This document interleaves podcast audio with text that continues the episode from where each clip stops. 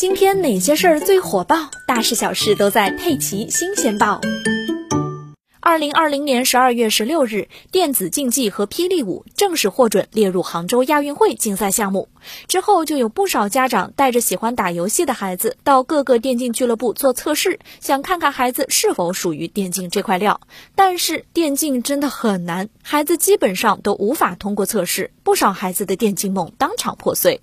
很多网友就好奇了，电竞天赋测评到底是怎么测的呢？为什么这么难呢？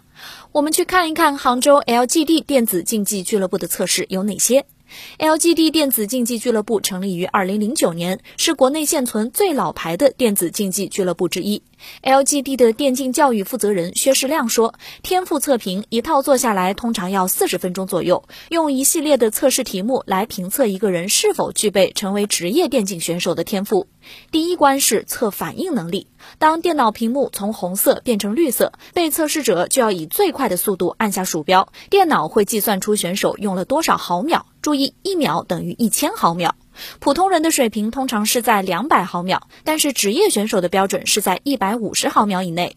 第二关测动态视力，这是天赋测试中比较重要的环节，指眼睛在观察移动目标时捕获影像、分解、感知移动目标影像的能力，是一种知觉运动物体细节的能力。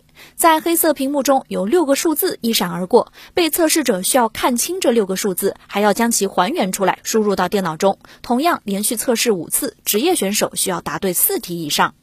第三关测手脑眼的协调反应，机器上当有绿色的灯亮起来的时候，就把它按掉。普通人大概在六百毫秒左右，但是职业玩家需要在四百毫秒以内。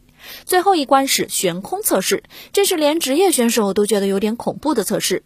要通过悬空测试，需要将一个测试笔插入仪器的孔槽中，并且坚持六十秒不碰到孔槽的任何地方。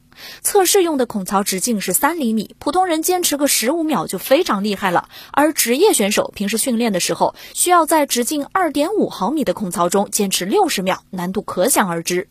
薛世亮说：“作为竞技体育，电子竞技行业其实是非常残酷的，行就行，不行就不行。与职业篮球、足球或者任何一项体育运动都一样，是有一个梯队上升的过程，同时完全靠实力说话。